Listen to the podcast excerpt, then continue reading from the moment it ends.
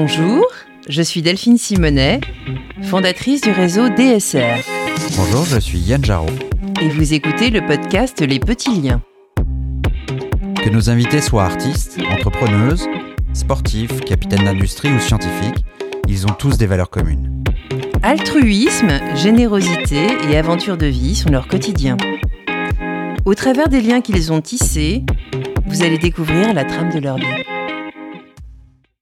Aujourd'hui, nous recevons Julie Mamoumani, journaliste, productrice, réalisatrice et désormais auteure. Elle vient de sortir un livre qui s'appelle PTDR pour une thérapie du rire dans la collection Hashtag sans filtre des éditions Jouvence. Elle est également mamouze, influenceuse, dont le compte Instagram avoisine les 100 000 followers. Elle vient nous raconter les liens entre le rire et son parcours de vie. Bonjour Julie. Bonjour Delphine. Je te présente Yann. Salut Yann. Bonjour. Euh, Julie, où as-tu, où as-tu vécu et grandi? Alors, je suis une vraie Parisienne. J'ai vécu exactement où là on est en train de faire cette émission, c'est-à-dire dans le 17e, à quelques enclablures euh, du parc Monceau, mais je suis née dans le 10e. Mais je, voilà, je me, je me sens hyper parisienne. J'ai un père euh, d'origine tunisienne et une mère bretonne. Est-ce que c'est ça justement, être une vraie Parisienne, c'est, c'est devenir de, de partout euh, Tu as dit avoir vécu en, en Algérie étant petite. Oui, oui, mon père travaillait en Algérie, en effet. j'ai en fait euh, j'ai des parents qui ont toujours euh, voulu qu'on voyage et qu'on habite ailleurs. Donc euh, on était bien parti pour faire de l'expatriation. Et il a commencé en Algérie. Il était il travaillait pour la, la, banque pour la BNP et après on devait continuer dans d'autres pays. Et puis finalement il a créé une boîte en France. Donc il est revenu en France. C'est pour ça qu'il nous a mis dans une école internationale pour être sûr qu'on soit capable du jour au lendemain de voilà de partir ailleurs. Mais en tout cas on a beaucoup beaucoup voyagé. J'ai eu beaucoup de chance euh, avec des parents très euh, farfelus, ce que je raconte dans mon bouquin. Et euh, est-ce que tu as quand même malgré tout des souvenirs de, de l'Algérie ou est-ce que tu étais trop petite à l'époque? J'ai beaucoup de souvenirs parce que c'était un moment très marquant. On avait une maison sur la mer tout en carrelage et puis j'ai des parents qui en carrelage mais des beaux carrelages comme des asvélos. euh, et j'étais déjà une grande sœur et donc je m'occupais beaucoup de mon frère. J'ai beaucoup d'images j'avais un chat. Enfin voilà, je, vois très bien et j'ai toujours euh, eu euh, une très bonne mémoire. Donc euh, oui, non, si, si, je m'en souviens très bien. Et c'était merveilleux d'être un autre pays, dans un autre pays. Et c'est quelque chose qui m'a toujours porté, même dans mon métier de journaliste. Moi, j'ai une curiosité insatiable. et donc le voyage en fait partie. quel type de souvenirs tu gardes de, de là-bas? Alors je dirais que finalement c'était pas si pro, euh, c'était pas si loin euh, de, de mes origines puisque comme je, je, vous ai dit mon père est tunisien donc euh, la chaleur, euh, le couscous, le, la chaleur humaine en fait c'est surtout ça que, que je retiens. maman avait, c'est assez drôle puisque mon père et ma mère avaient pris une nounou, Zora elle s'appelait et ils avaient dit bon il faut que vous fassiez ci ça ça et apparemment elle prenait tous les tellement au pied de la lettre les, les infos que me prend les données que elle était euh, Madame parfaite et elle nous faisait des câlins tout le temps. Elle était hyper gentille avec nous. On faisait des yaourts parce qu'il n'y avait pas forcément des épiceries. Bref, donc on faisait, je sais pas, un, toujours un, temps merveilleux quoi. Le, le, je dirais que l'Orient, il y a la douceur de l'Orient et que et que ça, moi, j'adore ça. Tu, tu, tu, restes en lien avec, euh, avec Zora? Non, je l'ai perdu. J'étais petite, hein, j'avais entre 3 et 4 ans. Donc, euh, ah oui Non, non, j'étais vraiment petite. Sinon, j'aurais adoré. J'avais un amoureux belge aussi. Enfin bon, voilà, j'ai, mais j'ai pas gardé le lien avec lui. Donc vous êtes resté euh, peu de temps en fait. Ouais, c'était finalement. Peu de temps. En fait, très vite, il y a son le, meilleur ami de mon père qui a débarqué, qui a dit tu veux pas qu'on qu'on crée un logiciel informatique? Et il a dit ok. J'ai un père qui est très agité aussi comme moi, et donc euh, voilà, c'est aussi sec qu'on était reparti. Alors, comme je te l'ai expliqué, euh, l'émission s'appelle Les Petits Liens. On précise habituellement les, liens qui nous unissent euh, aux invités. Et en fait, nous, étions au lycée ensemble, à l'école active bilingue. Euh, donc, tu nous as dit que tout à l'heure que tes parents avaient choisi euh, l'école, une école bilingue, justement pour pouvoir aller un peu partout. Est-ce que c'est ce qui t'a conduite en fait à, faire ton premier reportage sur le terrain euh, en tant que journaliste à San Francisco Est-ce que ça a été euh, ça a été euh, déterminant, on va dire, le fait de d'être bilingue ou d'avoir, on va dire, de grandes facilités pour pouvoir avoir ce poste? En fait, c'est une école euh, géniale. Alors, il y avait évidemment le côté international, mais aussi le côté autonomie de, de l'élève. Je sais pas si tu te souviens, Delphine, mais ce qu'il voulait, c'était justement qu'on soit pas des numéros comme euh, au lycée public. Moi, j'avais des copains à Carnot qui, qui souffraient. Nous, j'ai l'impression qu'on pouvait euh, vraiment choisir ce qu'on aimait faire. Donc, moi, je, je me souviens, je m'occupais de toutes les actions humanitaires. Et ça, c'était vraiment quelque chose que je, je voilà, j'ai toujours adoré bilingue, c'est qu'ils aimaient qui on était et c'était un peu justement à l'anglo-saxonne, euh, on était plus euh, voilà des, des, des, personnes que des numéros. Et oui, bien sûr, euh, bilingue m'a aidé et il se trouve que j'ai un frère qui vit à Londres et qui ne travaille qu'en anglais et un autre frère qui travaille à New York et qui ne travaille qu'en anglais. Alors moi, c'est moins le cas, euh, mais oui, savoir et pouvoir euh, faire des interviews en anglais et euh, même dans les situations de stress, parce que oui, je suis allée à San Francisco, mais même quand je recevais Angelina Jolie ou Daniel Craig, si t'es pas un peu à l'aise en anglais, tu te sens hyper mal à l'aise, parce que déjà c'est tracker, euh, t'as six minutes pour les interviewer, tu dois les amener sur des sujets qu'ils n'ont jamais envie d'aborder. Donc oui, bien sûr, c'est une chance folle. Alors mes parents disent qu'ils nous, je sais pas, ils ont, ils auraient pu s'acheter des Rolls Royce avec nos trois éducations, mais bon, voilà, on les remet merci euh, pour ça. Tu parlais de tes frères, est-ce qu'ils étaient également à l'école active bilingue? Bah oui, c'est pour ça, là, deux, trois Rolls-Royce, quoi. et, quelle relation entretiens-tu avec eux? Euh, je les adore. Je suis la grande sœur aînée, donc euh, je me suis souvent prise pour leur deuxième maman. je suis hyper fière d'eux. J'ai un petit frère qui est architecte à, à, Londres et qui a fait le temple de Burning Man en 2018, qui a cette incroyable don de faire de à la fois de de de, l'architecture euh, algorithmique, c'est-à-dire qui code et on ne sait jamais bien ce qui va ressortir, mais ça fait des, des formes organiques, c'est assez exceptionnel. Je vous engage à aller regarder son son Insta, euh, Mamoumani, ça s'appelle. Et oui, oui, oui, il a euh, coopté notre nom, mais euh, en tout cas c'est absolument magnifique et mon autre frère aussi est génial et lui il est, je comprends même pas ce qu'il fait tellement c'est c'est dingue, il fait de la, la, la il fait des calculs mathématiques pour savoir dans 5 ans où on sera euh, l'état du blé ou des trucs comme ça. Bon, enfin voilà. Donc quand je tombe sur ces ordinateurs, moi vous pouvez tout comprendre, lui rien du tout. Alors effectivement, euh, on, sait que ton frère est, architecte. Euh, tu veux dire que j'en parle beaucoup sur mon Insta? Ouais, je sais. Pas mal. L'autre est jaloux, mais c'est moins visible. et en fait, si tu veux, moi je, je, suis, collectionneuse euh, street art et je collectionne un street artiste à qui ton frère est connecté justement, qui s'appelle Codex Urbanus et qui participe à cet événement chaque année. Mais vraiment chaque année, chaque année, chaque année, il a même une bague au doigt qui représente en fait le, le village de Burning Man et en fait, il y a sur ton site euh, mamousprod.com un, un, reportage au sujet euh, du street art, oui. euh, qui a été réalisé à l'hôtel euh, Molitor. Entre autres, avec euh, Magda Galerie, qui est génial. Absolument. Magda Danis, qui est, qui est formidable. Qui... Une galeriste réputée, oui. Mm. Extraordinaire, bah, qui avait découvert JR, Vic Mounins, plein d'artistes formidables. Et, et c'est vrai que c'est assez génial, ce, ce street art. C'est extraordinaire. Il y a mm. vraiment plein de formes différentes. Moi, je suis assez époustouflée par la, créativité des gens en fait. Alors et alors les, les artistes encore plus, mais de pouvoir prendre la ville euh, comme support. Euh, poétique, c'est quelque chose qui me touche beaucoup. Et d'ailleurs, même sur Mamouze, mon compte, c'est quelque chose que j'adore relayer. Mmh, et tu es euh, toi-même euh, collectionneuse ou euh, Non, pas vraiment. Non, à part de même. D'accord. Il y avait Vils aussi dans le reportage qui qui est actuellement exposé en fait sur la péniche Fluctuart.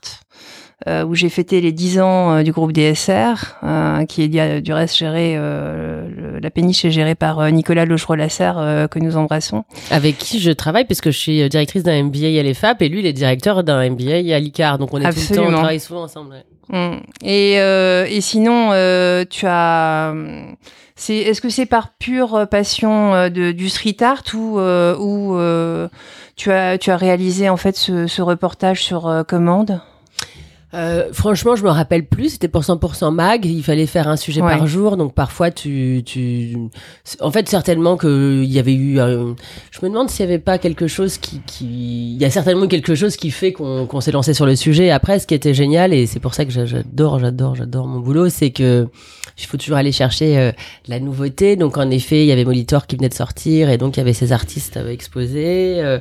Là aussi une, Rolls, une Rolls Royce complètement euh, taguée euh, à l'entrée. Enfin, c'était c'était vraiment euh, chouette et surtout Oui. Molitor était un haut lieu de, du graffiti, ce qu'on a peut-être oublié avant que ce soit repris par cet hôtel. Alors, la, la Rolls-Royce appartenait en fait à, à Cantona et a été taguée par John Wan. Ah, c'était John Wayne, exactement. Et ensuite, ce que j'avais trouvé génial, c'est que j'avais découvert ces ce collectif que je suis toujours, qui s'appelle euh, hashtag Disturb, D-Y-S-T-U-R-B, et c'est des photos reporters qui s'étaient rendus compte que finalement, euh, même s'ils allaient dans les plus belles, euh, enfin dans les, destinations les plus fortes et faire les plus belles photos, ils n'étaient pas toujours relayés puisqu'il n'y a pas beaucoup de place pour les photos reporters. Donc, euh, ils affichent leur, euh, encore aujourd'hui, hein, ils affichent leurs photos euh, sublimes sur les murs, ils mettent des QR codes et tu peux aller voir euh, qui l'a fait, euh, pourquoi ils l'ont fait. Et puis en fait, c'est pour interpeller les gens, pour leur montrer, euh, voilà, ce qui se passe ailleurs. Donc c'est vraiment là aussi l'info, mais euh, à portée de, de tout le monde. Et je dois dire que ça me touche beaucoup ce, ce genre de euh, démarche, à tel point qu'aujourd'hui ils font de l'éducation euh, à la, aux fake news dans les écoles. euh, on fait beaucoup de choses ensemble. Par exemple, pour le 8 mars, euh, chez Grande Contrôle, on avait fait une exposition où c'était que des photographes euh, femmes qui photographiaient des événements euh, de femmes dans tous les pays du monde, parce qu'en plus, ils ont accès à tous les grands photoreporters du monde. Donc voilà, tu vois, moi j'adore quand, quand ça sort du cadre.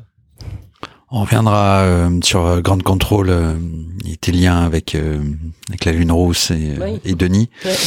Euh, tu, tu viens d'évoquer euh, la direction d'un MBA. Euh, revenons d'abord sur tes études à toi, avant de parler de ce que tu Je vais trop vite, je sais, je sais, c'est mon problème. Qu'est-ce qui t'amène à faire euh, Enfin, on a compris que tu étais donc passionné d'art. Ça vient très tôt. C'est ce qui Euh, t'emmène. euh, euh, En fait, je suis un peu passionnée. En fait, tu sais, c'est les journalistes. euh, C'est euh, on- n'a pas forcément une passion. En fait, je suis passionnée par les histoires. Donc, euh, au fond, euh, découvrir. découvrir. Exactement. T'as compris. Donc, euh, non, j'ai toujours voulu euh, être journaliste. Je sais même pas pourquoi, parce que j'avais pas forcément des, des modèles. Je vais dire à part peut-être Kessel et Albert Londres, mais même, enfin, ça serait un peu exagéré, même de les mentionner parce qu'en fond, tu les connais pas. Je sais pas, c'était l'idée de, c'est pas de crapahuter. Euh, Ma mère te dira que j'ai toujours été comme ça. euh, J'ai toujours été euh, roule tabi et, et j'adore l'aventure. Donc en fait, ça, je pense que je, je sais pas, j'ai bien trouvé. Heureusement, j'avais trouvé mon activité. En revanche, j'ai loupé Sciences Po la première année, donc j'étais en histoire. Et là aussi, je me suis éclatée à, à faire des études d'histoire. Et surtout, j'ai fait un DEA sur le judaïsme et le rastafarisme. Donc, je me suis bien marrée et j'ai eu la meilleure note. Et euh, donc, donc finalement, c'était très sympa de louper Sciences Po et de, de travailler là-dessus. Et puis après, j'ai... euh, C'est toi qui amène le sujet? Là, oui, oui, bien sûr. En fait, j'étais en christianisme antique euh, à la Cato, à l'Institut catholique de Paris, et puis euh, euh, j'ai proposé ce sujet parce que j'avais un copain de mon père qui avait été chef-op. Il avait été non seulement le chef-op de Shoah, euh, beaucoup moins marrant, mais c'était lui qui avait eu cette idée de caméra euh, formidablement cachée euh, avec euh, Lanzmann, qui accompagnait Lanzmann. Et ensuite, euh, il est allé euh, à, en Jamaïque pour faire Countryman, hein, qui était un film sur les Rastas. Il devait Et- avoir besoin de respirer un peu. Non, ce qui est génial, c'est qu'il m'a dit, euh, parce que je sais pas, j'aime bien l'idée de vos petits liens parce que c'est exactement ça la vie. C'est la vie, c'est plein de petits liens. Et il m'a dit, je sais pas pourquoi il devait être chez mon père ce- le jour où je devais choisir mon sujet. Et puis c'était euh, la virginité au temps de Jésus, le messianisme. Bon, intéressant, mais pour moi, euh, moi, je suis un peu euh, rebelle et rigolote. Alors ça, c'était un peu. Je, Et moins proche de tes racines. oui, ouais, Enfin, ouais, dans- je sais pas. En tout cas, pff, je sais pas. Ça, ça, ça me paraissait un monde à, à, voilà à gravir, alors que lui il me dit, mais tu sais, j'étais en Jamaïque. il, il parle tout le temps de, la- de la Torah, d'Exodus, de Zion. tu devrais leur proposer ça. Et là, je me suis dit, waouh. Et je suis arrivée en cours le lendemain et je leur ai proposé ce sujet. Et ils m'ont dit, si t'arrives dans 15 jours avec 15 pages, et ben banco. Et puis, bah évidemment, comme j'ai adoré, ça c'est le, le, propre des, des journalistes ou des gens passionnés, c'est que si tu aimes, tu vas, et si bon voilà, sinon tu tu, tu voilà, tu procrastines. Et ce- sur ce coup-là, j'ai réussi et euh, j'ai eu mon voilà, j'ai eu une, la meilleure note euh, à, mon, à ma maîtrise. Et puis ensuite, en parallèle, j'ai développé mon débat, mais je me suis arrêtée en route et j'ai passé un DESS de journalisme à l'Institut français de presse. Et là, j'étais voilà la plus heureuse des femmes parce qu'autant j'ai un peu galéré avant d'année en année euh, euh, autant là euh, justement dans mon DVSS quand j'ai passé les entretiens les exercices bah je, l'ai eu tout de suite alors qu'on était plein et que j'étais dans les premiers sélectionnés et, je me suis dit bah voilà je crois vraiment que je suis à ma place Euh, tu es issu d'une double culture religieuse. Euh, quel a été l'impact en fait euh, de cette double culture sur ta façon de concevoir la vie? Bah, je suis, je suis schizophrène, mais sinon tout va bien. Euh, Ouais, bah non, mais c'est un peu vrai, je rigole, mais c'est un peu vrai. T'as toujours le cul entre deux chaises. C'est absolument génial. T'es toujours. Euh, euh, alors attends, juif chez les cathos, cathos chez les juifs, et puis ça peut marcher pour tout. Hein, euh. et d'ailleurs, c'est presque un petit jeu que que j'adore avoir parce que tu passes partout entre mon nom qui est un peu qui pourrait être tahitien ou la dernière fois on m'a dit t'es indienne ou j'adore l'idée. Euh, franchement, c'est une grande richesse. C'est une grande richesse parce que justement, euh, je te parlais d'histoire, de journalisme, c'est c'est apprendre à avoir un esprit critique. Et j'ai la chance d'avoir des parents qui m'ont complètement permis ça. Il y en a pas un qui s'est converti. Ils sont chacun avec leur religion. Toujours aujourd'hui, ils sont toujours ensemble. Ah, merveilleux. Donc, euh, chez moi, c'est il y a une grande, grande, grande liberté de penser. Euh, on peut je sais pas dire ce qu'on veut, penser ce qu'on veut. J'ai euh, une belle sœur qui est libanaise, une autre qui est chinoise.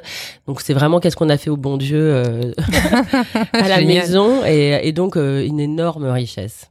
Et dans ta dans ta to-do list, il y avait apprendre l'hébreu. Est-ce que tu t'y es mise? J'ai écrit un livre. non, mais j'adorais. Mais j'étais aussi en langue zo arabe puisque chez moi on parlait arabe surtout et et donc euh, ça, c'est ça je, je, dirais que pour me rapprocher de ma grand-mère que j'aimais tellement, j'étais la petite fille aînée, celle qui faisait du couscous, Angela Ba, qui chantait en, en, arabe à 5 heures du mat le vendredi matin. Euh, je, je, je, toutes les expressions euh, arabes euh, voilà me, me, me, touchaient parce qu'elles étaient tellement justes tellement drôles tellement imagées. Donc c'était plutôt l'arabe euh, au départ que je voulais apprendre. Mais qu'est-ce que c'est dur. Qu'est-ce que c'est dur. Et après l'hébreu c'est parce que je trouve ça très beau. Et puis parce que voilà, ma curiosité insatiable ne va jamais me lâcher. J'ai peur. Quand je serai vieille j'ai vu que si on apprenait une langue compliquée vieille ou vieux hein, et ça, bah ça ça, ça, ça, développe le QI ouais. non, et surtout ça, ça, ça empêche Alzheimer mmh. voilà ça entraîne la mémoire. Donc bien sûr je me garde quelques trucs plus tard. Voilà. tu, du coup, euh, donc l'anglais, le français, euh, un petit peu d'arabe. Un petit peu d'arabe, un peu plus d'espagnol, mais bon, c'est pas, c'est pas, c'est pas mon fort, je dirais les langues. Enfin voilà, ça va, je me, je me débrouille. Mais par contre, j'ai même fait des interviews en italien. Je suis prête à tout. Hein. je me souviens de et merde. Et le, te, et le Textims. Et le, et le, ah bah le, non, mais bien sûr. euh, donc après là, après ton, après tes diplômes, euh, on a, t'as fait beaucoup beaucoup de piges. Ouais, presse, toutes les rédactions. Ouais, ouais, j'ai commencé. Tu euh... rentres euh, normalement par un stage ou par oui, des bien relations sûr, euh, Parisien, le L, euh, le Parisien, c'était génial. Après Var Matin, ouais, ouais j'ai adoré écrire, mais en fait. tu trouves tes piges comment Alors en fait, le Parisien c'était un stage, Var Matin c'était un stage, et elle c'était un stage. Et après, elle, lettre, en fait, lettre normale. Oui, alors en plus en... même, tu étais obligé presque, parce que donc c'est ça qui est bien quand t'es dans une école reconnue par l'État, c'est que euh, t'avais même des annonces. Var Matin, je crois que c'était même une annonce qui était sur le mur de l'école, quoi, à Assas. Et c'était assez génial. J'ai, j'ai, ça s'appelle la PQR, c'est la presse quotidienne régionale. T'as un papier par jour. Donc le matin, il n'y avait pas Internet, il n'y avait pas de Minitel. c'était vraiment, euh, j'ai l'impression d'avoir 2012 ans, là, en vous disant ça. Mais euh, c'était une super expérience parce que tous les jours, t'avais un truc à raconter. Il fallait raconter quelque chose. Euh, Varma, euh, le Parisien, pareil.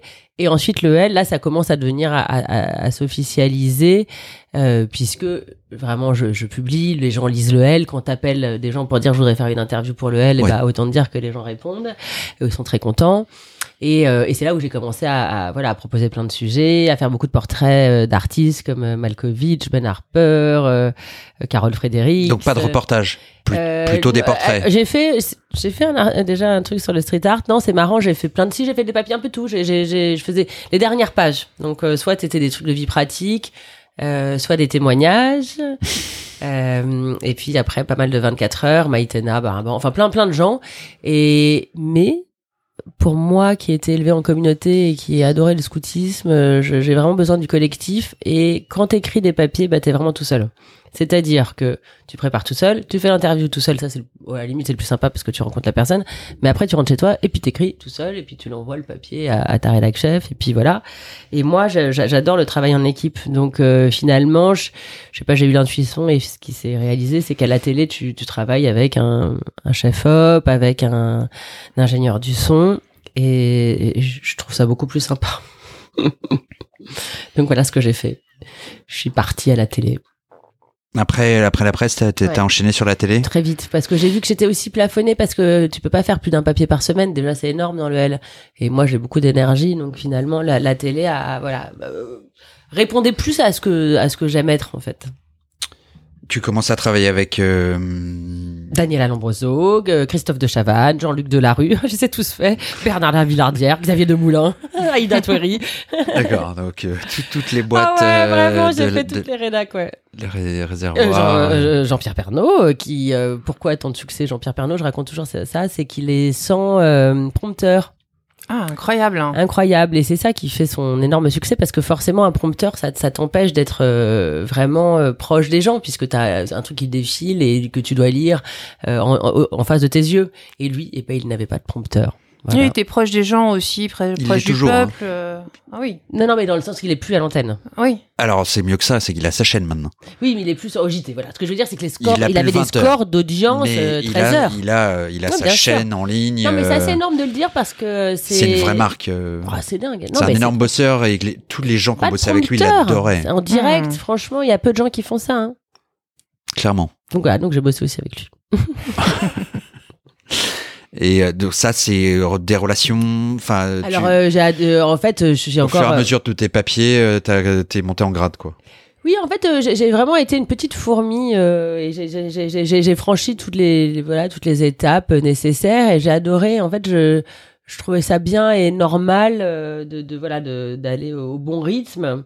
Et euh, finalement, même aujourd'hui, euh, je, je déjeune encore avec Bernard Lavillardière que j'adore, avec qui j'ai passé beaucoup de temps, ou Christophe de Chavannes qui a été un type formidable. Quand je suis arrivée dans sa boîte un mois après, j'étais enceinte et je dis bah je suis désolée Christophe, euh, c'était pas prévu. Et il m'a dit bah c'est pas grave, t'as un CDI. Je dis bah non non, mais enfin c'est pas grave, c'est juste venais te prévenir. En fait, on avait ces fameux CDDU qui sont euh, au mois, euh, Ouais. au trimestre. Pour la euh, saison, quoi. pour la euh, saison. Parce que après, tu passes, tu passes sur le, sur les, les, les allocs. voilà non, le- mais- l'employeur de la télé. Et en fait, Christophe, euh, ce qu'il voulait dire, c'était vraiment au premier degré, c'est qu'il m'a offert un CDI alors que je venais, je le connaissais pas. hein, ça faisait un mois que je, enfin voilà, même pas un mois que j'étais arrivée. Vous êtes connu comment Euh, bah j'ai passé un entretien. Il y a quelqu'un qui D'accord. m'a dit. euh, Donc du réseau. Ouais, euh, le professionnel. En fait, c'était c'est encore une époque où, où, où si tu avais une bonne réputation d'une année sur l'autre, il fallait chercher des journalistes, donc tu pouvais euh, postuler et puis si ça se passait bien. Enfin, franchement, c'était pas compliqué de trouver du boulot. Mais après, c'était plus. Enfin, après, c'est devenu de plus en plus difficile. C'est pour ça que j'ai monté ma boîte. Mais en tout cas, aujourd'hui, je je voilà, j'ai un très bon rapport avec euh, presque tous les animateurs. Enfin, tous euh, plus ou moins. Après, on a des affinités. Mais oui, Christophe, Bernard, Enora Malagré, euh, Aïda Touéry, enfin ou même Xavier de Moulin que j'ai retrouvé euh, dimanche pour un festival littéraire. On était très contents de se retrouver, c'était vachement sympa. Moi j'adore, moi c'est très important pour moi le lien. J'essaie de jamais couper le lien. Alors, c'est en rencontrant Maïtena pour un portrait euh, dans Elle que tu deviens chroniqueuse euh, au, ma- même plus au dans l'ordre, C'est maternel. une catastrophe, tu vois. C'est ça. Enfin, J'essaie de faire le que- lien du coup Oui, entre oui, tes. alors je sais jamais. Je pense que moi, je suis toujours. euh, ça, c'est un peu ma, aussi ma marque de fabrique, c'est que moi, j'ai toujours, je suis toujours aux aguets. Donc, est-ce que euh, je me suis dit, c'est une fille géniale, il faut que j'interviewe Est-ce que j'avais déjà bossé avec elle? C'est même pas sûr. Ça, ça peut après euh, avoir des. Oui, mais tu aurais pu rester derrière la, la caméra. Là, tu te retrouves chroniqueuse. Si je... Oui, oui, bien sûr, tout à fait. Oui, oui, non, mais en fait, euh, je sais. Comment donc parce que donc tu de journaliste En tu fait, passes. c'est des métiers qui se ressemblent, même Alors, encore aujourd'hui. Parce que alors, quand je vais vous raconter aujourd'hui, moi-même, je, suis- je suis paumée. hein. C'est à, ça, c'est à ça que je voulais en venir, c'est du coup de journaliste, tu passes à animatrice tout en continuant à écrire. Pour d'autres, tu, tu fais de la réalisation, de la production. Mais en fait, Euh, rebelote, tu, tu, tu, tu- enfin donc là maintenant t'as fait le, t'as, t'as exploré tous les aspects. Et attends, parce que tu peux Euh, parler des podcasts qu'on est en train de faire, mais je produis on des podcasts. Donc, ouais, non. On mais en fait, c'est la va en- même on va en arriver. En fait, ce que je veux parler. dire pour que les Hmm. gens comprennent, c'est que c'est vraiment le même métier. Après, c'est juste que ça prend des formes différentes. Mais au fond, euh, euh, C'est genre. pas forcément toi qui prépares tes fiches quand t'es chroniqueur. Ah, si, si, bien sûr. Si. Sinon, t'es très mauvais. Oui, d'ailleurs, c'est-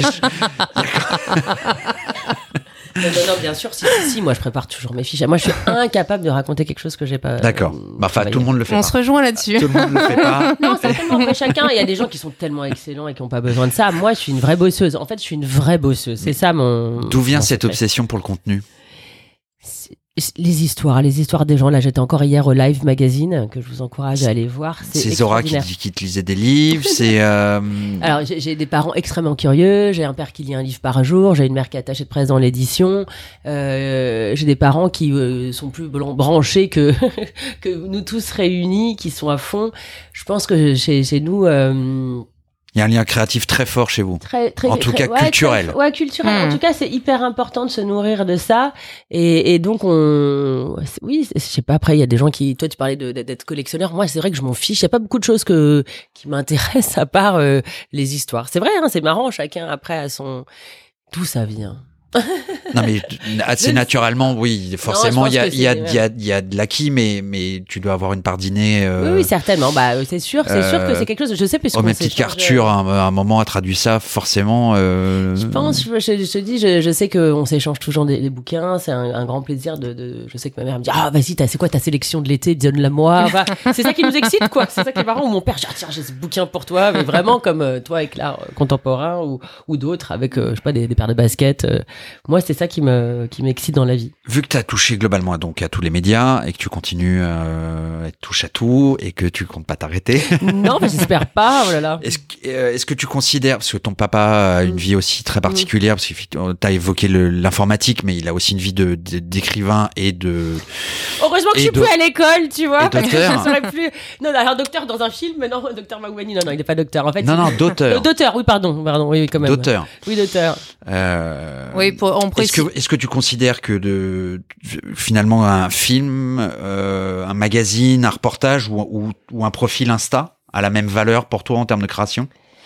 Ça n'a pas forcément la même valeur, encore que euh, moi, je, je, voilà, je suis épatée par euh, le succès de mon Instagram, mais c'est pour ça que je parle de valeur parce que j'aurais jamais imaginé que c'était par le, le, par un Insta et, en relayant des conneries qui ne m'appartiennent pas forcément en plus que j'aurais ce succès. Faut croire que oui, en fait, c'est quand t'as la bonne histoire au bon moment. Euh, regarde pourquoi intouchable ou euh, les ch'tis euh, cartonnent. Euh, enfin, je parle du film, bien sûr, parce qu'en fait, je pense qu'à un moment, euh, si tu arrives avec la belle histoire au bon moment, et si tu touches les gens, en fait, c'est ça, les, les, les histoires.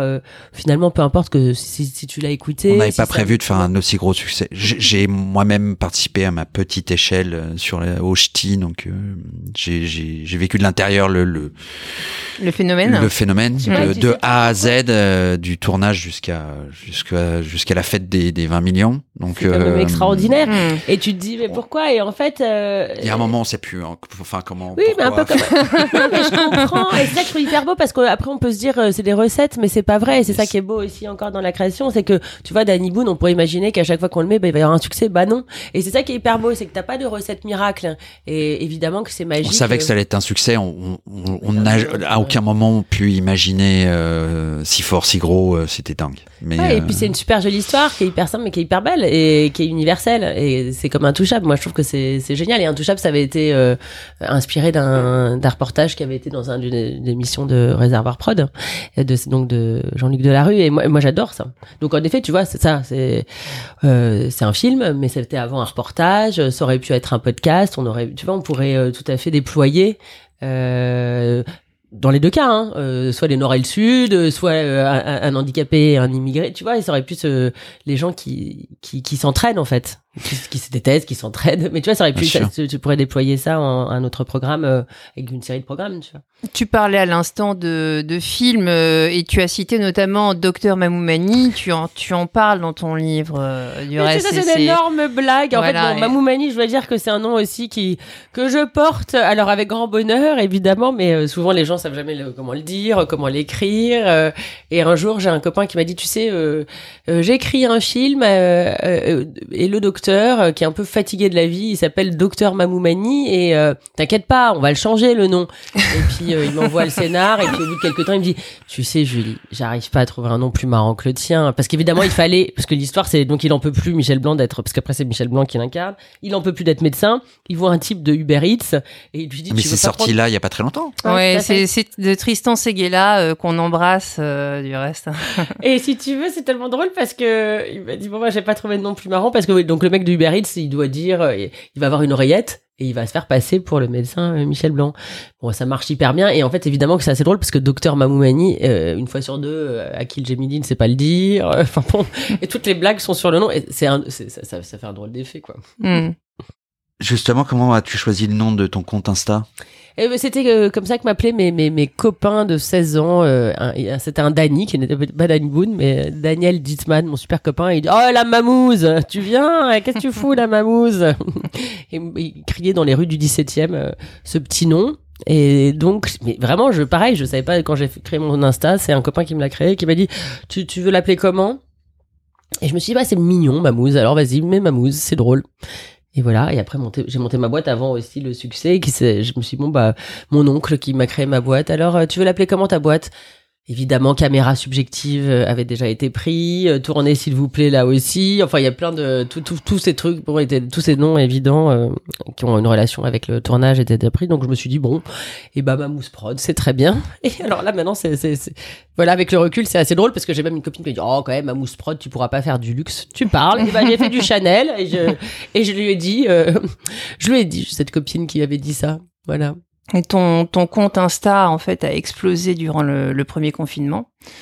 Euh, Est-ce que tu as des conseils pour ceux qui démarrent leur, leur, euh, leur compte, justement, sur Insta? Je rigole toujours parce qu'il y a un copain comme ça, euh, euh, Raphaël Antoven, pour pas le nommer, qui m'a demandé de, de l'aider à faire son Insta. Et euh, bah, tu sais ce que j'ai réussi à lui faire? À lui mettre un virus sur son ordi et sur son portable. Donc non, je suis très très très nulle en conseil, à part d'être le plus authentique possible et le, plus sincère. Et il faut que ça te ressemble. En fait, je pense que si ça te ressemble pas, euh, ça marchera pas. Alors que que si c'est vraiment ta ta ligne, euh, voilà, il faut. En plus, ça dépend ce que tu veux. Si tu veux, tu veux être euh, connu, vendre quelque chose, si tu veux euh, raconter ta vie. euh, en- Mais c'est sympa. En fait, moi, j'adore euh, cette idée de nouveau support où tu peux, euh, tu, où, où- où- où tu peux même, tu vois, justement, t'as une passion. euh, Hmm. euh, Moi, j'ai accès street art aussi. oui, donc, tu voilà, vois, et c'est voilà. vachement sympa. Et comme ça, tu rencontres des gens. Moi, je, je dois dire que j'ai aussi un, un, un Instagram de littérature, trois petits points, puisque j'ai un podcast littéraire. Et, et On j'adore. t'en parlera un peu, un peu plus tard. mais j'adore euh, le tenir aussi c'est-à-dire euh, Mm. je, je- en fait ce que je trouve hyper sympa c'est de partager euh, ce que t'aimes euh, voilà avec des autres donc non je, franchement je, je, je- serais vraiment euh, incapable de donner un conseil Pour rester dans les livres, en fait, euh, Frédéric Be- Be- Becbédé a écrit un livre qui s'appelle euh, L'homme qui pleure de rire. ouais enfin c'est un smiley quoi Euh, d'ailleurs euh, il aurait Qui est effectivement repré- représenté par un emoji. C'est une réflexion euh, au sujet de l'humour. je l'aime je l'adore avec BD. Moi aussi. Tu le connais? Non, mais j'adore, euh, ces- j'adore ses livres, j'adore ce qu'il dit. Je trouve que je viens de le voir là euh, sur scène au Bataclan euh, euh, sur son DJ set et franchement, euh, c'est un sociologue euh, merveilleux, un sociologue contemporain qui a une vision mais d'une justesse sur la société. Moi, je suis épatée. Et j'ai- j'adore ses bouquins, vraiment. Justement, je- je- j'ai également assisté à son DJ set littéraire au Bataclan.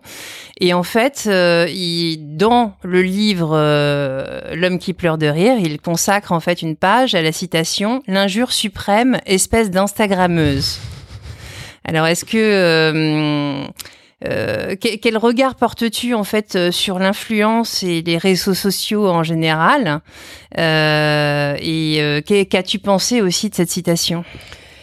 Alors moi ça me fait tellement rire parce que quand on dit ah, t'es influenceuse, t'es instagrammeuse, je, je me demande, je me retourne toujours pour voir s'il parle à quelqu'un d'autre parce que je, je me sens pas du tout concernée par ce genre de phrase, même si bah, force est de constater que je le suis un peu devenue. Ça veut pas dire grand chose et lui espèce de de grand mâle blanc euh, cisgenre, Cisgenre. voilà de 50 ans euh, donc euh, moi je déteste ranger les gens dans les cases. Donc non non enfin je ça, ça m'est complètement égal. En revanche euh, voilà ça, sa plume euh, je, je l'aime beaucoup. Et euh, c'est toujours la même chose. Moi je, je, je dois dire que si justement si t'es authentique et tout ça moi je me fais franchement j'ai de la chance je me fais jamais emmerder. J'ai je prends pas vraiment des parties. Enfin donc euh, je vois rien je sais pas si vous avez remarqué mais enfin il y a aucune pub c'est jamais lié à l'argent. Donc en fait Hmm. je pense qu'il peut-être qu'il s'adresse à ces gens qui pensent que ça va en faire euh, leur beurre ou ces, ces nouveaux euh, euh, c'est voilà télé-réalité tu vois. Je pense que c'est pas je me sens pas vraiment concernée. Moi je dois dire que j'ai rencontré que des gens formidables et qui sans même me connaître parce que je mets quand même très peu de moi euh, sur le fil euh, on a beaucoup de, de, de, de liens et communs et c'est c'est assez marrant parce que je me suis fait plein de copains Des vrais copains. Pour, pour ceux qui savent pas et qui connaissent pas encore ton compte, euh, évidemment, on le mettra euh, dans, dans, dans les commentaires. Euh, ça parle de quoi? Ah, alors Mamouze, bah, de conneries, ça parle de conneries. C'est, je, je- voilà, Et pourquoi ce thème? Euh, alors, c'est hyper drôle. C'est mm, quand j'en ai eu un peu marre de la télévision, je me suis dit que- et que j'avais connu l'âge d'or, je me suis dit que j'allais euh, absolument passer sur le digital parce que justement, je voulais pas être une vieille croutonne dans les rédactions. Et j'ai vu dans le Fig qu'il y avait une annonce pour être rédactrice en chef d'Instagram. Et euh, je me suis dit, ah bah voilà, c'est génial ça, euh, le rêve. Et euh, en même temps que je postulais et que je passais des entretiens, je me suis dit, bon, bah il faut que je chiade ma, ma, ma, ma- ma- mon Insta. Et euh, voilà, j'adore le journalisme, j'adore l'humour, évidemment. Et donc, euh, je vais mettre toutes ces... euh, les- les- je parlais de la PQR, tous ces titres où on adore euh, les détourner ou euh, avec une un mot ou un, un- une euh, une lettre différente, bah c'est pas du tout la même euh, lecture ou un synthé de BFM ou Un Et deuxième, donc, de, euh, un second degré, euh, totalement improbable. Oui. Ouais, ouais, voilà, exactement tout ce qui est improbable, j'adore ça. Donc euh, voilà, j'ai toujours fait une revue de presque. Et j'ai et j'ai commencé comme ça et je n'ai pas eu le boulot, mais en effet, euh, j'ai gagné euh, plein d'amis. et, euh, et donc, c'est c'est- voilà, j'avais jusqu'au 11 mars ou 15 mars, j'avais 5000 followers. euh, Ce qui est déjà contente. pas mal. Mais tout à fait, j'étais déjà très fière de ma communauté, euh, que je faisais marrer. Donc oui, c'est que des blagues, c'est je relais euh, tout ce qui me fait rire. Des gens, des Twitter euh, que je trouve euh, hyper marrants, euh, des blagues comme ça, euh, des petites phrases qui sont des petites punchlines, mais tellement bien trouvées, tellement bien senties, euh, qui résument un état d'esprit du moment euh, vraiment parfaitement bien. Ça peut être, comme je disais, du street art, mais voilà, de la poésie urbaine, tout ce qui peut sublimer le quotidien, et puis surtout qui, voilà, qui, qui permet que, que voilà, de- de garder l'œil qui frise le plus longtemps possible.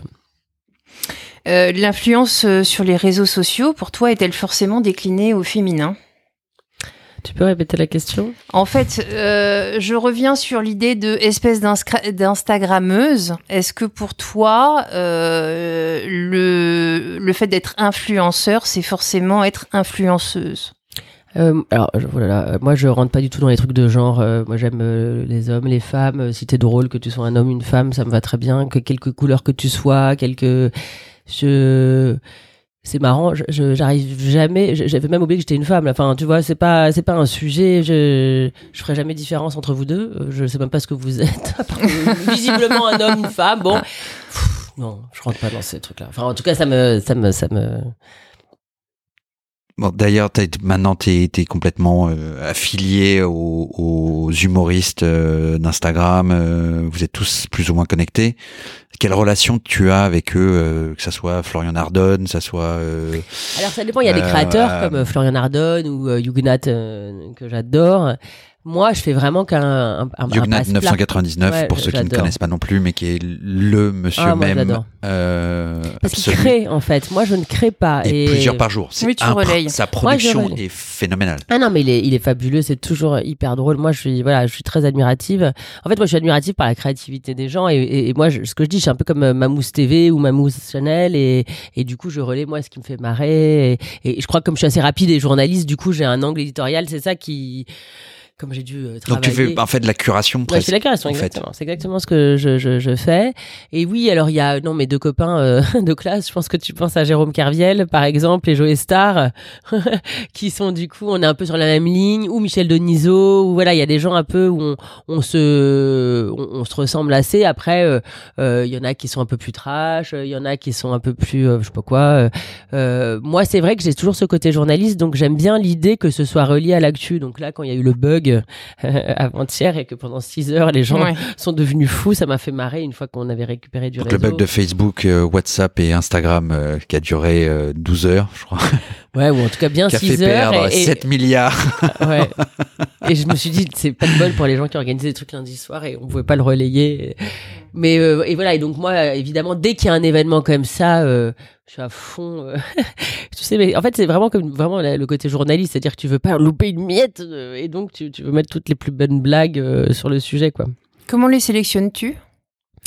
Ça, c'est vraiment euh, mon œil de journaliste. Je dirais que ça passe hyper vite. C'est-à-dire, euh, j'ai tout un un panel de, de comptes que je suis, de justement des, des, des trucs de journalistes, les perles des journalistes. euh, j'ai j'ai plein de Twitter que je suis. J'ai- J'ai j'ai plein de gens qui m'envoient aussi des, des publications. J'ai j'ai plein de, de même maids.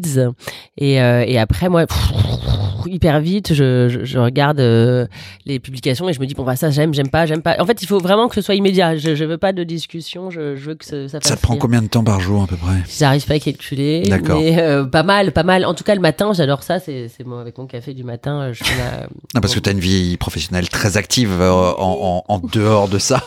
Ah oui, c'est pas. En plus, c'est vraiment pas mon boulot. Hein, je, je répète. Euh, Non, j'a- j'a- j'adore ça, mais en fait, c'est un tel bonheur et parce que je suis vraiment ma première, mon premier public. et J'adore me marrer. Donc en fait, euh, je me dis oh, c'est vraiment, je veux dire oh la meilleure blague. Il faut que je la, je la partage tout de suite en fait. Et, et s'il y avait pas un ça, j'enverrais à mes copains. Et en fait, c'est pratique pour moi. Moi, j'adore, hein, j'adore les Google Drive, j'adore tout ce qui est euh, collectif et qui, qui, qui, qui touche le plus de monde. J'adore faire des dîners à 42 parce que je sais pas faire à manger pour deux.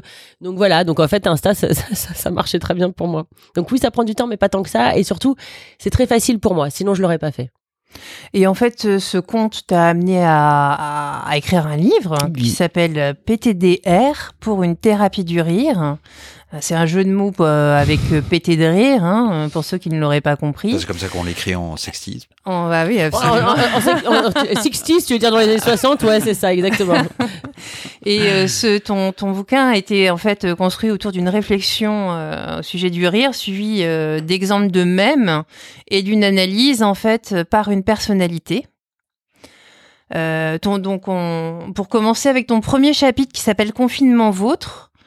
Euh, Grégory Puy, en fait producteur et animateur euh, notamment du, du podcast Vlan, analyse le, le premier chapitre euh, au sujet du confinement et utilise le mot lien à, à plusieurs reprises, qui nous a vraiment beaucoup amusé en fait à la lecture de, de ton bouquin.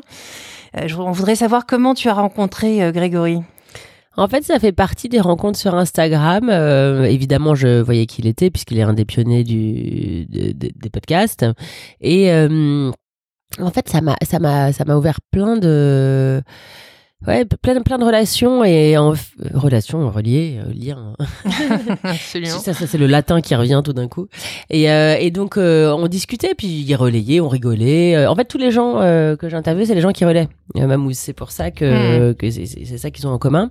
Et chacun avait un rapport différent. Et, et c'est vrai que j'adore bien sûr marrer, mais j'adore euh, la réflexion et j'adore l'idée de euh, comment euh, Grégory euh, envisage la vie et les sujets sociétaux là aussi. J'adore ses, j'adore son esprit. Donc je me suis dit.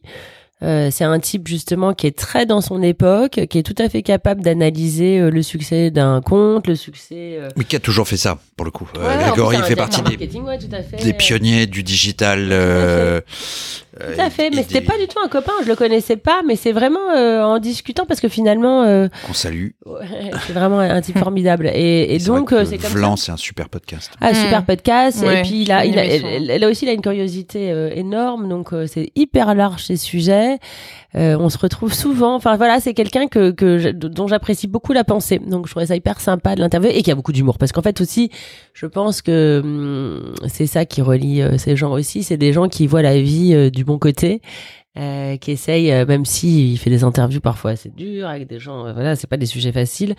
J'aime sa légèreté et sa profondeur, et c'est quelque chose que, que j'aime toujours moi euh, travailler pour moi et ce que j'aime chez les autres. Et c'est vraiment pareil, tous les, les intervenants, c'est vraiment ça, que ce soit une Delphine Orviller. euh, euh, On va, on va en parler après.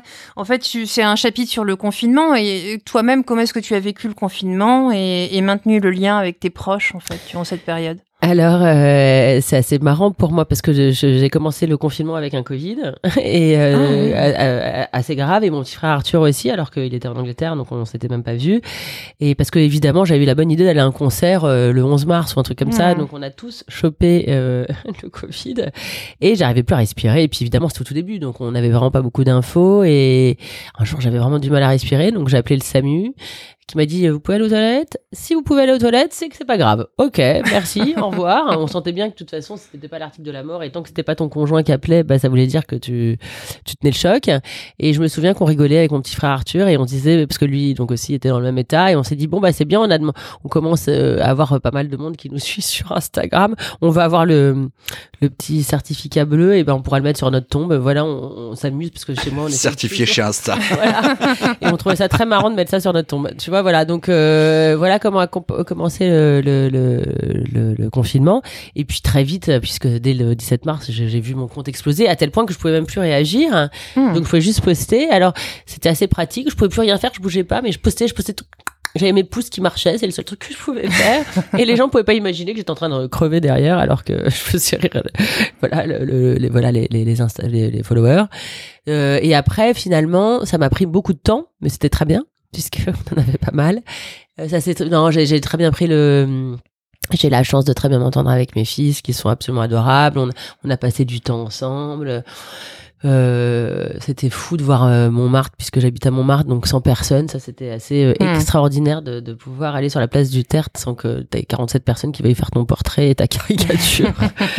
Euh, donc voilà j'ai vraiment eu de la chance. C'était il faisait beau j'ai fait de la méditation et puis finalement assez vite ça, ça a marché. Donc je, je discutais tu me demandais comment je, je gardais des, des, nouvelles de mes proches voilà on faisait tout le temps des FaceTime j'avais mon petit neveu qui m'appelait toute la journée parce que ses parents bossaient, qu'il savait plus quoi faire. Il a trois ans, hein. donc c'était pas marrant. Et donc euh, il faisait des tas de PQ comme ça en FaceTime, et moi j'essayais de, de, le distraire comme je pouvais à distance. On sentait, c'était vraiment comme comme dans les films, quoi, parce que t'avais les, les, mes deux neveux qui étaient pas coiffés, pas maquillés, enfin pas, pardon, pas pas apprêtés, alors que d'habitude ma, belle-sœur elle, elle, elle, est nickel, mais là elle, elle, avait tellement de boulot et son et, mon frère, son mari aussi. Donc c'était assez marrant. Euh. C'était, on sentait parfois que c'était le tsunami quand on avait des enfants en bas âge. Moi j'ai de la chance d'avoir des, des, grands ados. Et donc du coup, j'étais, euh, c'était fou d'avoir du temps pour soi. Bon, après le deuxième et le troisième, c'était différent. Le premier, c'était marrant. Après, euh, c'était long.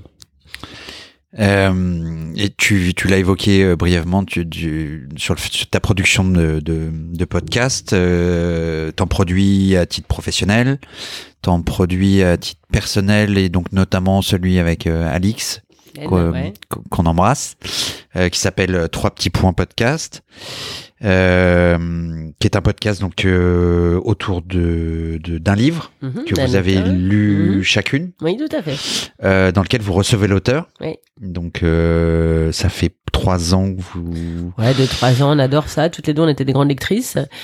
Et, euh, et, elle m'a en fait au départ elle m'avait demandé est-ce que tu peux me produire un podcast sur la littérature? Et puis bien sûr je lui dis bah évidemment. Alors ça marche comme ci comme ça et puis après je lui dis bah tu pourrais recevoir machin. Et puis tu pourrais lui poser des questions et puis tu pourrais faire ça. Puis elle me dit bah attends je lui dis fais-le avec moi. Et moi c'est vrai que je produis beaucoup de podcasts pour les institutions les marques les gens. Mais euh, je n'avais pas de podcast euh, visible en fait et audible j'ai même euh, produit des podcasts pour la PHP pendant le confinement.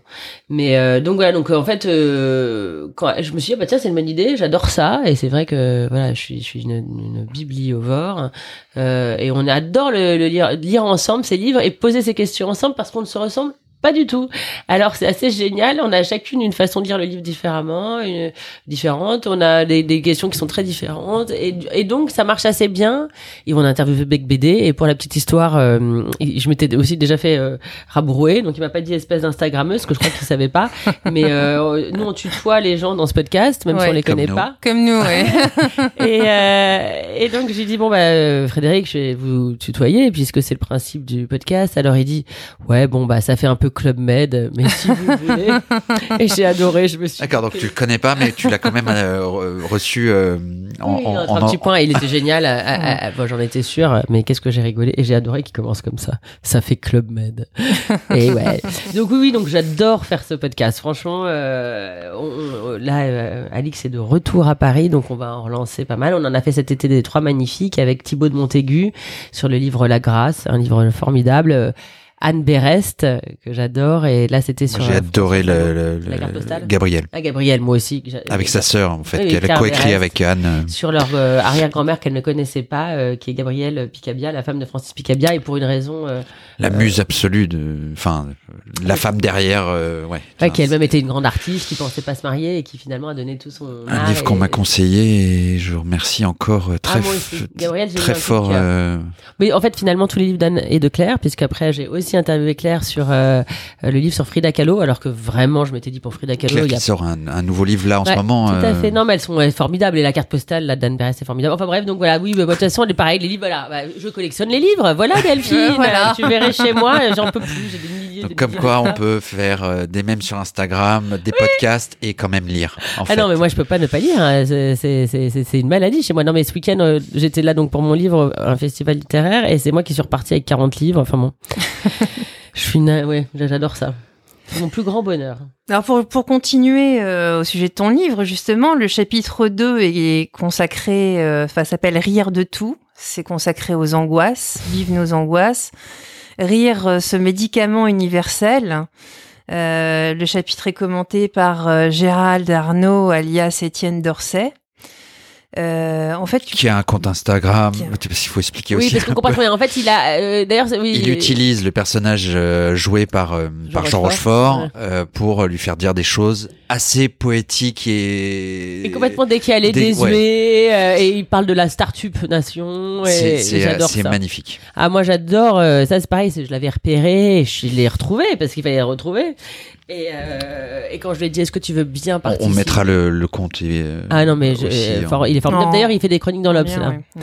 Et, euh, et en fait, euh, oui, voilà, ça c'est, je suis tellement contente. euh, ça c'est mon boulot de journaliste, euh, comme quand tu me demandais comment je proposais des sujets dans les ré- rédactions. Bah là c'est la même chose. Je me dis bon bah euh, tiens ce type est génial, donc je le suis. Puis après je me dis je vais en faire quelque chose. Qu'est-ce que je peux en faire? Et puis quand l'éditrice m'a demandé d'écrire un bouquin, je me suis dit bah voilà, je vais pouvoir euh, lui, lui poser la question euh, de participer à mon bouquin. Et, et j'adore, j'adore ce genre d'humour Et, euh, complètement décalé, que, voilà, qui se plaint le dimanche soir, mais qui a toujours les bons mots. euh, euh, J'adore les- sur les imprimantes. Enfin, c'est c'est vraiment l'humour du quotidien, mais avec tellement de poésie. c'est réjouissant. En fait, dans ce chapitre, tu évoques la, la question de la compréhension du second degré. Et en fait, mon cerveau n'est pas du tout paramétré pour comprendre le second degré. Est-ce que c'est un, un humour que toi-même tu pratiques? Toi, toi, tu n'aimes pas le second degré? Ah, je, je prends tout au pied de la lettre, en Ah oui, fait. c'est drôle. ouais. Pas toujours. C'est assez drôle que tu dis ça. Mais ouais, ouais, ça m'étonne pas. Euh, ah non, mais moi, je suis toujours au millième degré. C'est une catastrophe. hein. Mm. C'est une catastrophe pour les gens qui m'entourent. Euh, C'est sûr que je, je, je parle euh, même en codé, donc euh, il faut, faut suivre, comprendre. Ouais, je pense qu'après, chez moi, on a toujours fait des, des blagues, on a toujours fait des jeux de mots. Moi, j'arrive pas à voir la, la vie réelle, en fait. C'est marrant parce que je dirais pas du tout que je suis dans la lune. En revanche, j'ai un, un esprit qui vagabonde hyper vite. D'ailleurs, je parle très vite. Je pense, euh, une idée m'en amène une autre. Et donc, euh, oui, oui, alors moi, je suis au second degré, mais c'est évident. Et d'ailleurs, je vois bien qu'il y a des gens.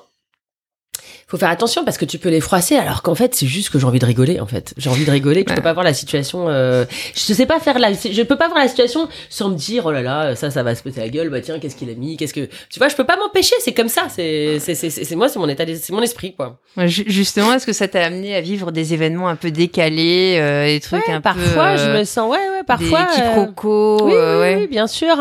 Euh, j'ai, beaucoup mis de l'eau dans mon vin, je sais. Et puis là, comme je suis euh, chef euh, d'entreprise, euh, et pourtant je travaille avec des gens que j'ai choisis, que j'aime et qui ont l'air d'être très contents, puisque maintenant, euh, voilà, comme on disait tout à l'heure, on est tous des indépendants. Donc quand on travaille ensemble, c'est qu'on est content. Euh, Il y a une envie de, se- de, de, de, de, de se lier. Ouais, mais vraiment. Et euh, mais en revanche, c'est vrai que j'ai compris qu'en fait c'est la communication. Alors il y a des gens avec qui ça marche très bien. Alors c'est sûr que ça serait peut-être plus dans ma vie privée. Il y a des gens que j'ai vraiment rencontrés par l'humour. hein. Euh, je pense notamment à un papa d'école où euh, on a passé un, un, un café du matin à la sortie d'école à, à, à se moquer des petits mouchoirs et on a tellement rigolé, on s'est bidonné et que on Le film de devenu- Canet Ouais. Du coup, on est devenus meilleurs copains. Euh, pareil avec un copain à la fac, vraiment, comme on s'est retrouvé à la Cato et que c'était très strict et que il avait les cheveux longs. et Enfin, moi, j'étais en baba cool et que évidemment, il fallait se couper les cheveux, pas être en basket, blablabla.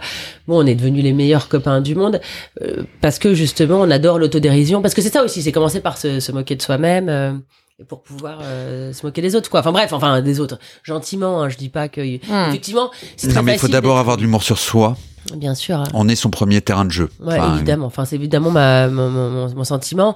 Et évidemment que l'humour, il faut que ça reste de l'humour parce que c'est très facile de dire des horaires et puis de dire ah, c'était pour rigoler. Non, ça c'est pas du tout pour rigoler. Hein.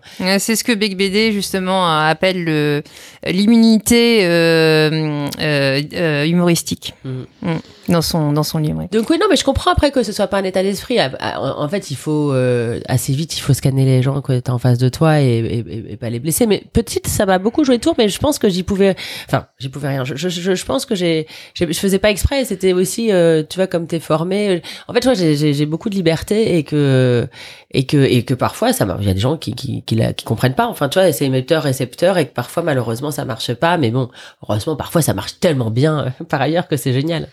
Tu, euh, le troisième chapitre, du coup, euh, traite de la famille. Mhm. Euh, littéralement, tu es en train de parler et de, la, de ta famille de sang et de ta famille de cœur, de tes premiers souvenirs d'enfance.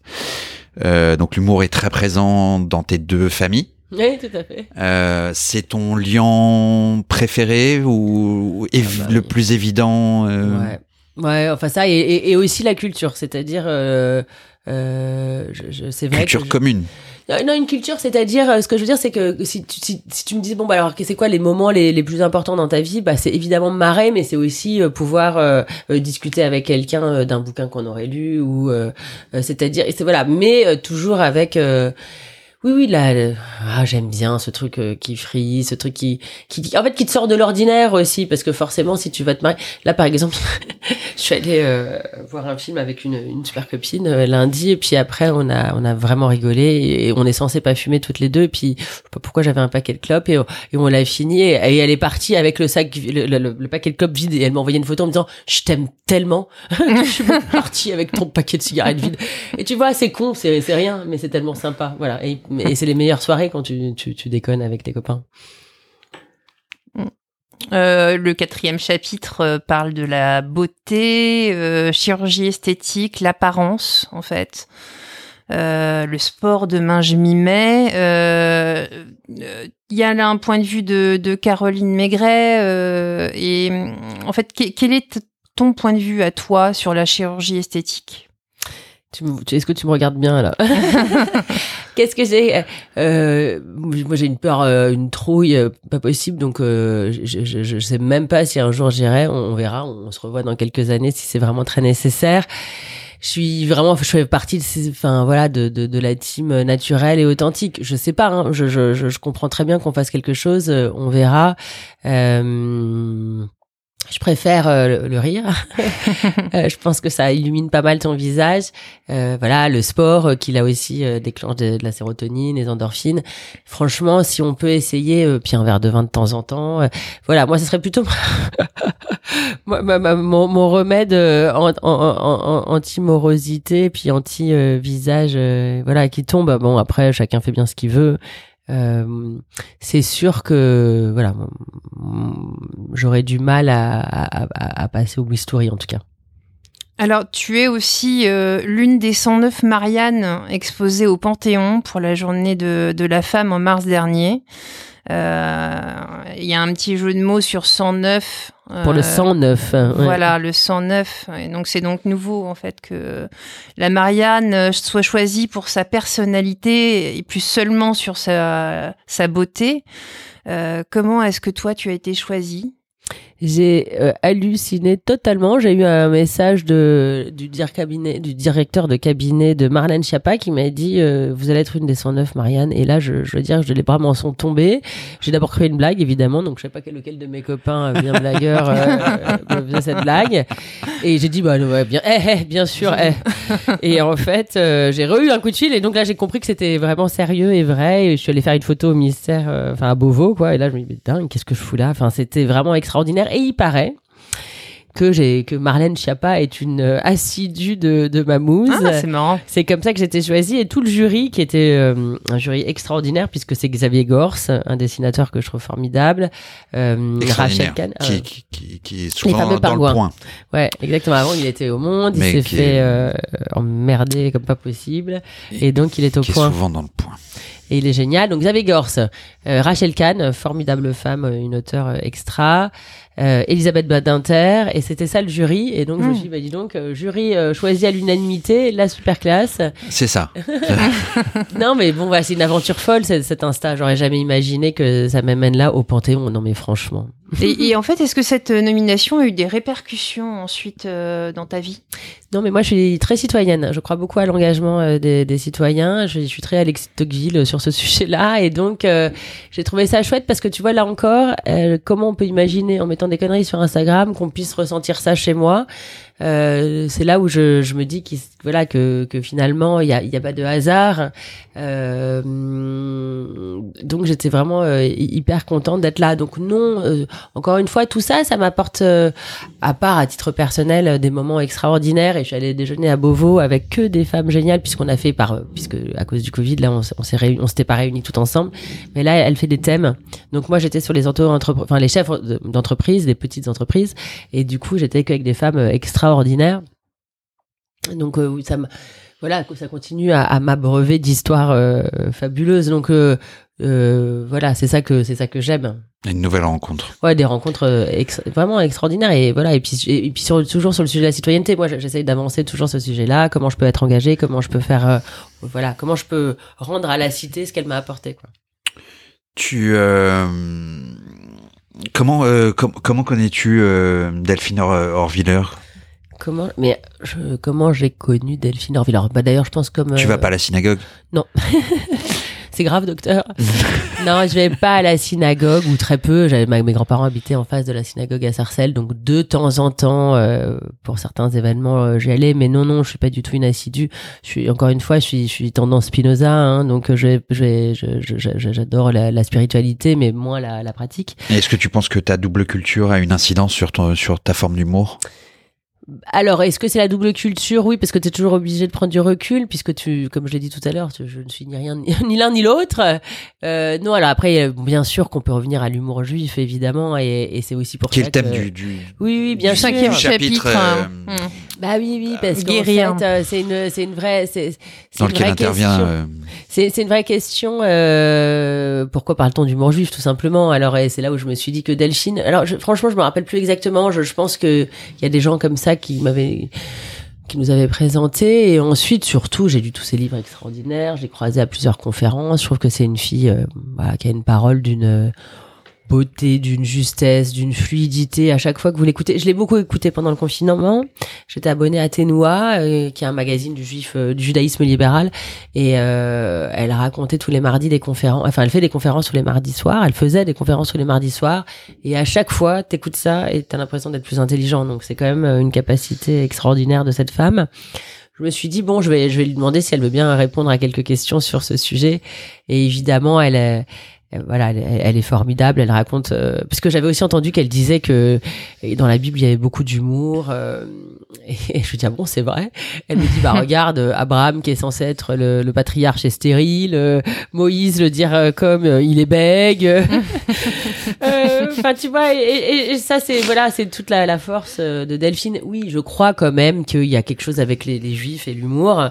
Quoi euh, Je sais pas très bien. Est-ce que c'est euh, une arme, comme dit euh, Romain Gary, l'arme des désarmés? Est-ce que c'est euh, une façon de voilà d'être résilient Et euh, c'est ce que dit Woody Allen, quoi. euh. bah, justement, sur- pa- parlons, de- parlons de l'humour juif et de l'hypochondriaque le plus connu au monde.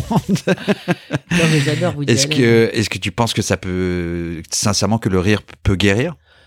Alors, ce qui est fou, c'est que là, on passe d'un sujet à l'autre, mais oui, oui, bien sûr. Moi, été épatée. C'est ce que j'ai appris euh, en bossant sur mon livre, puisque ça, en fait, j'ai fait une enquête. euh, D'ailleurs, au début, c'était un peu trop sérieux. Mon éditrice m'a dit non, non, il faut que ça, ça reste euh, joyeux et rigolo.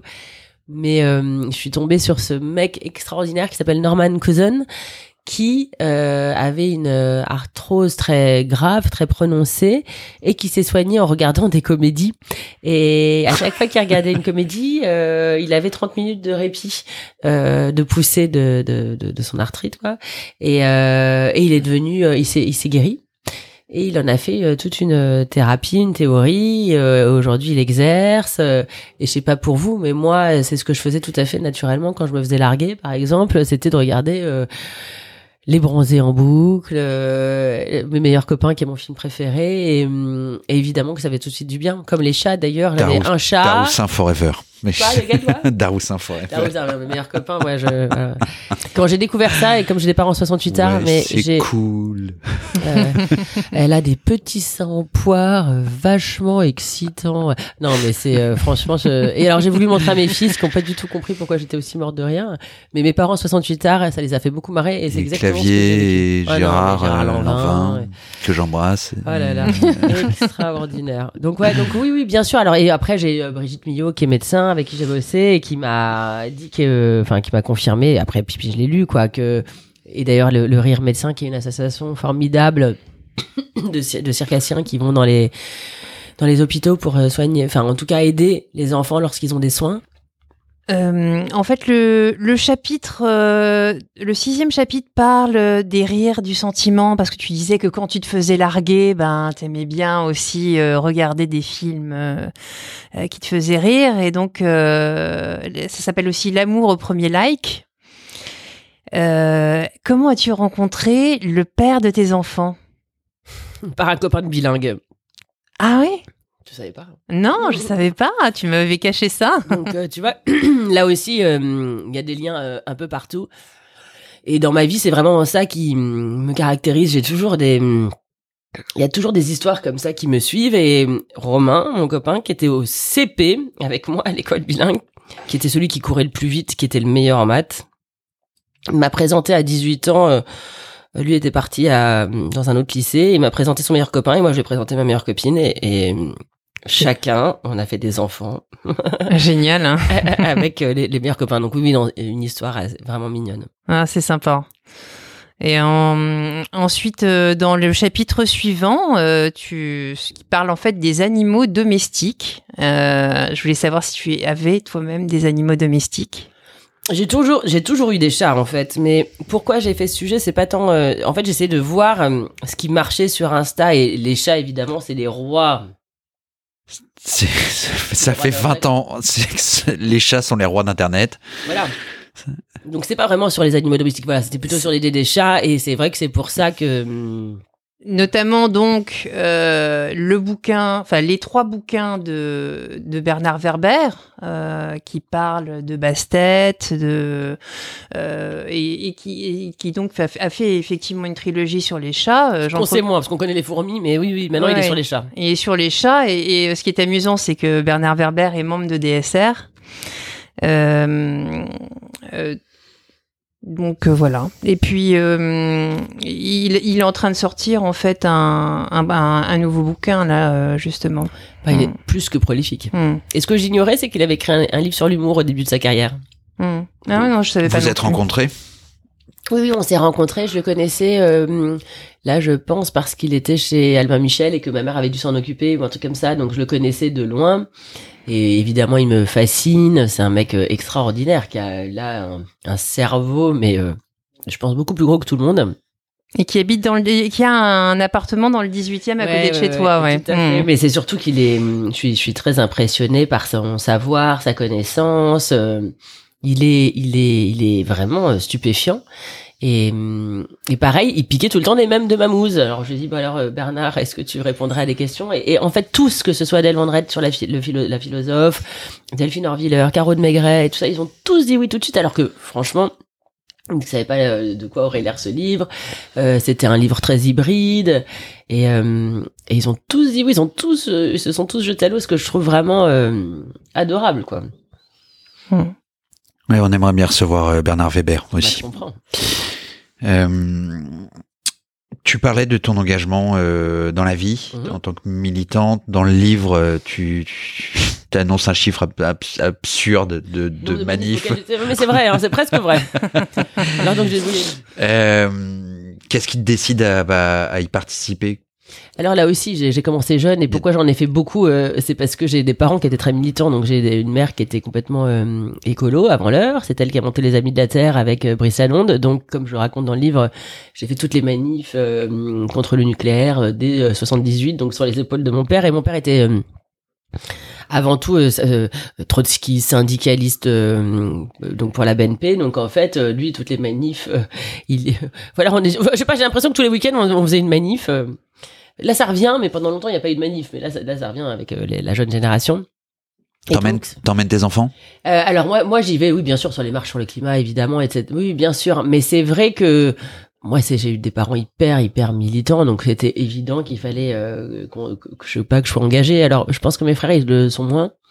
Euh, moi, c'était voilà, ça, ça, ça, ça, ça participe de, de voilà de, de, de ma vie, donc je, je bien sûr je fais des manifs, mais aussi j'essaye de voilà de de de- d'agir. Mais j'adore, euh, oui, pourquoi j'ai fait les manifs, c'est parce que j'adore les pancartes des manifestations et les dernières pancartes euh, dans les manifs écolos sont géniales. Du plastique dans les océans, euh, moins de plastique dans les océans, plus dans le cul des Kardashians, ça par exemple. Il y en a plein des comme ça. Je sais pas pourquoi je manifeste, mais j'adore tenir des pancartes. euh, Il y a enfin, effectivement des, des slogans qui, tiennent le. Et Alors, Mathieu Demy, qui est, qui est absolument formidable, répond à mes questions dans ce chapitre-là. Là aussi, c'est un, c'est un- là, c'est vraiment un ami. Et il a un humour vraiment à la Buster Keaton. Et, et du coup, je trouvais que ça lui allait très bien euh, de, de, de parler de ce sujet-là parce qu'il est voilà avec euh, ses parents très engagés, Agnès Varda, euh, Jacques Demy, et surtout euh, voilà, il y a, il y a toujours cette idée de poésie pas loin. Euh, donc la famille Demi, Agnès, euh, l'art, la musique, c'est le dernier euh, dernier chapitre de ton de ton livre. Euh, quelle part euh, à la musique dans ta vie? Bah, je dirais une, une part énorme. euh, J'ai vraiment besoin de la musique pour m'accompagner. Je, trouve que c'est le, le meilleur. euh, c'est la meilleure façon. Je sais pas, c'est comme si c'était mémoriel, c'est-à-dire que dès qu'on entend une chanson, ça, ça propulse dans le temps, ça rend joyeux ou triste, ça accompagne tous les sentiments. C'est c'est beau d'avoir une, une BO qui, qui nous accompagne euh, dans la vie, quoi. Moi, j'a- j'adore ça, la musique. J'ai, j'ai, j'ai- T'écoutes quoi? Bon, alors, De tout. Ouais, non, mais surtout les années 70, c'est une catastrophe. C'est ce que je me disais hier. J'adore euh, Crosby, Still, Nash Young. euh, ça, ça, ça, euh, Wooden Ship, ça, ça m'accompagne euh, chaque jour presque. Nick Drake. Enfin, je suis très, euh, ouais. Parfois, Calife. euh, heureusement j'aime bien le, non, heureusement j'aime bien le, le rap. Alors euh, Anderson Park ou voilà. Heureusement j'ai quelques, euh, je- non mais même. euh, Sauvé par les enfants. oui, oui, oui, et, et mes frères. Donc, non, non, heureusement, voilà. Heureusement que je suis beaucoup moins musique française. Voilà, donc ça, j'avoue, c'est pas du tout mon, mon créneau, quoi. Tu as, tu as intitulé en fait ta conclusion après le QI, le QE, le QS, calculer votre QH. Je voulais te demander d'abord qu'est- qu'est- qu'est-ce que le QS Euh, C'était quoi? C'est le quotient sexuel Non. Justement, c'est la question que je te pose. oui, oui, je crois que c'est ça. D'accord. En fait, on a reçu euh, DJH, euh, DJF pardon, Audebert pour son livre Le QU, Mhm. quotient d'utilité, et qui, comme toi, a mis un, un petit test en fin de livre. Ah bon, c'est drôle. Ouais, ouais, ouais. Et, et alors, justement, euh, à propos d'utilité, comment utilises-tu l'humour dans ton travail? Alors, je dirais que ça hum, dédramatise des situations, ça permet de hum, faire passer des idées. Je trouve que l'humour a beaucoup de vertus pour ça parce que hum, tu peux toujours un peu euh, questionner avec une hum, voilà une, petite remarque hum, ludique, sympathique et surtout. J'ai l'impression qu'on est vraiment dans une génération un peu différente. Avant, il fallait être très sérieux, euh, il fallait faire passer des messages de façon, euh, voilà, euh, rigoureuse. On pouvait pas, en France, on pouvait pas rire et dire un truc sérieux. C'était très difficile. Et même dans les rédactions, parfois, je passais un peu pour une euh, la farfelue de service parce que justement, j'avais toujours cet état d'esprit et que, tu vois, là, c'était pas, c'était pas, pas très bon pour moi parce que c'était pas euh, à la mode. Et aujourd'hui, quand tu vois euh, toutes les campagnes de pub, elles sont euh, détournées. Enfin, tu vois, quand tu vois Buzzman, euh, parfois on, on croit. Ah, c'est toi qui l'as fait? Alors, on est devenu copains justement avec Georges Mohamed Sherif parce que on est vraiment sur le même ton. Où euh, je sais pas si vous avez vu la campagne d'RTL où c'est euh, Meghan et, et, euh, Elisabeth II revivre ensemble. Ou...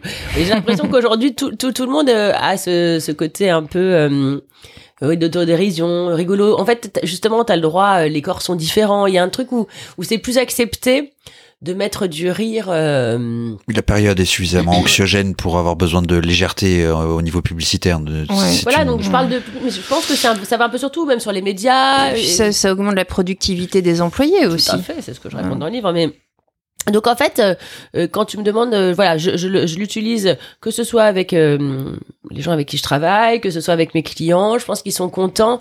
Je rapproche ça aussi, à, encore une fois, à l'authenticité. c'est ta patte. Oui, oui, c'est fait. exactement. en fait, j'avais, j'avais une question, une idée précise en fait en te posant la question. C'est, j'ai regardé en fait ton interview de Charlize Theron, mhm. et quand elle arrive, elle est complètement paniquée parce qu'elle a ses cheveux, elle est très très euh, attachée en fait à son apparence, à, à sa coiffure, et en fait, euh, tu la, tu dédramatises complètement euh, les choses et tu la mets à l'aise en, en, la faisant rire. Et euh... je m'en souviens pas, parce qu'en plus c'était il y a hmm. longtemps, hein, mais oui, bah en fait c'est ce que je dis toujours. Je dis eh, eh, dans la rue, enfin alors maintenant on a des masques, mais si si tu souris, les gens te sourient. Hmm. Moi, c'est vraiment ma, ma, ma, philosophie et, enfin, c'est rare quand quelqu'un répond pas. Soit il est pas bien, soit il y a quelque chose qui cloche dans sa vie à ce moment-là. Mais euh, je pense que si tu crées un lien euh, avec quelqu'un en lui souriant ou si tu fais une remarque en disant ah bah il est beau votre pull, je peux te dire, euh, enfin, c'est sûr que ça va marcher quoi.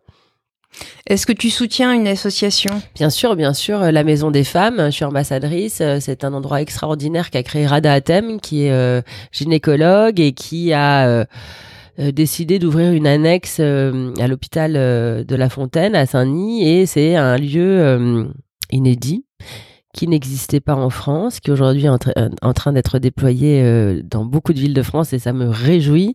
En fait, euh, elle a imaginé tout le parcours d'urgence pour des femmes violentées, victimes de viol ou de voilà de de, bah, de drame familial ou conjugaux.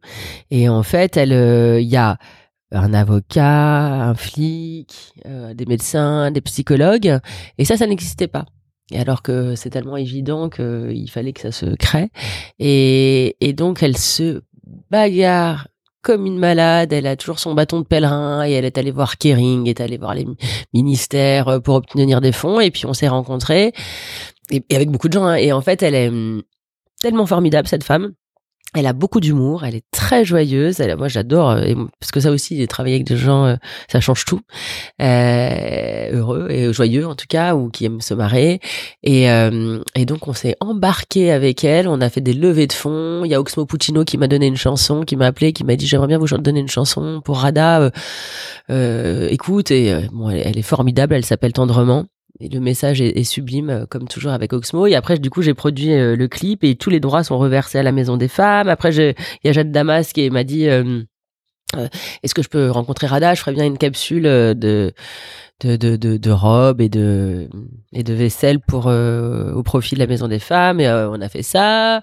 Enfin voilà et ça continue. C'est génial parce que c'est une cause qui, voilà qui aujourd'hui est quand même sur le devant de la scène et euh, et Radal porte tellement bien et puis euh, que du coup euh, voilà Marseille ça y est c'est ouvert. Elles ont elles, elles y étaient là la semaine dernière euh, Ina Moja Elisabeth Moreno Rada c'est voilà c'est une c'est une très belle aventure et je suis je suis très heureuse si voilà des femmes dans des situations très difficiles parce que parfois on sait pas en fait ce qu'il faut faire et comment faire et c'est déjà s'il peut y avoir des endroits comme ça de de repli et de et, et, surtout voilà où des gens qui sont habitués à recueillir la, la parole des femmes, ce qui était vraiment, un, comme on le sait, un très grand manque. Ce qui est toujours un sujet, puisqu'il y a encore, euh, encore des trucs, des papiers qui sont sortis la semaine ah dernière, improbables. Sur des remarques euh, complètement abjectes euh, de certains policiers euh, à l'encontre d'une jeune femme. Les femmes encore par leur mari, c'est ah, quotidien. Ouais, quotidien, tout à fait. Donc voilà, et, et, et, donc et puis quand on rencontre Radar, on tombe sous son effet et on y va. on mettra le lien de l'association en commentaire. Évidemment. Est-ce que, parce que ta vie n'est fait que de rencontres, est-ce qu'il y a des gens que tu aimerais ou que tu aurais aimé rencontrer, donc vivants ou morts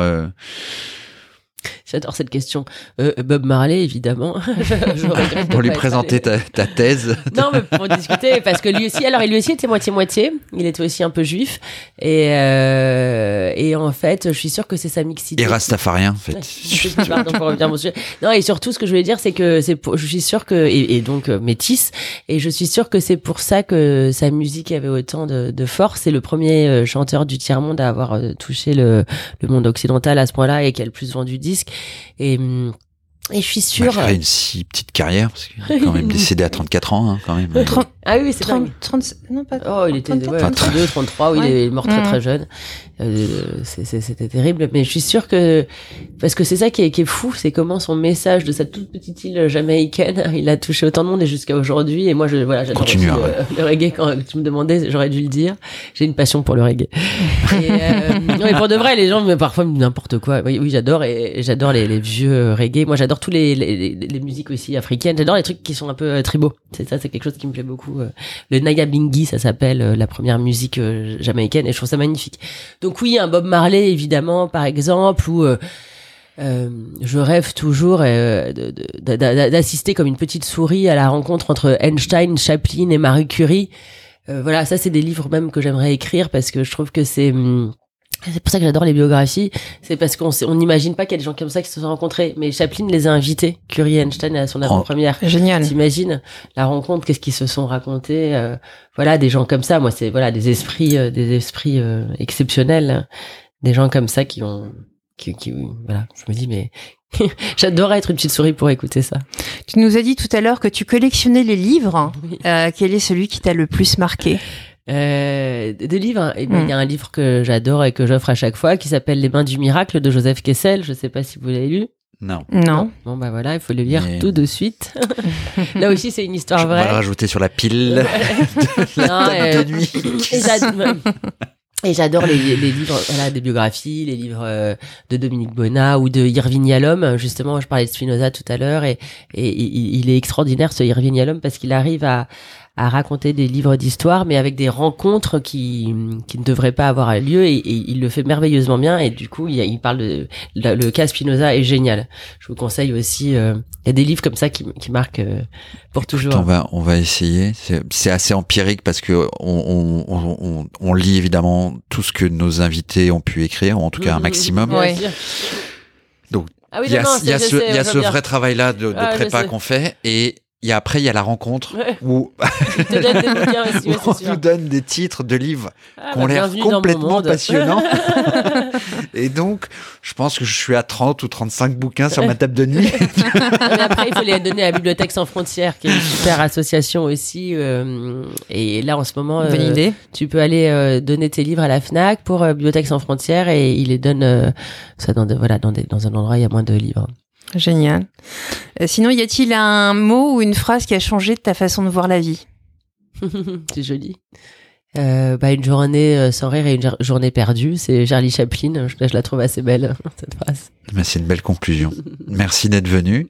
Merci beaucoup à vous deux. Oui, merci, euh, Julie. On a fait plaisir de te voir. Très sympa. On remercie euh, Brief de nous accompagner. Merci à Michael Winter euh, pour le générique. Merci Cécilia Depardieu et sa marque Septilien. Euh, chaque invité en fait repart avec un, un petit cadeau de la part de Cécilia, euh, qui est un très joli bracelet. Je le mets tout de suite. Et puis, on te remercie, Julie, encore une fois, d'avoir répondu à notre invitation. À bientôt. Voilà. à bientôt. Vous avez écouté les petits liens Nous espérons que cet épisode vous a plu, vous a ému, fait rire, bref, qu'il vous a procuré du plaisir et l'envie d'écouter les suivants.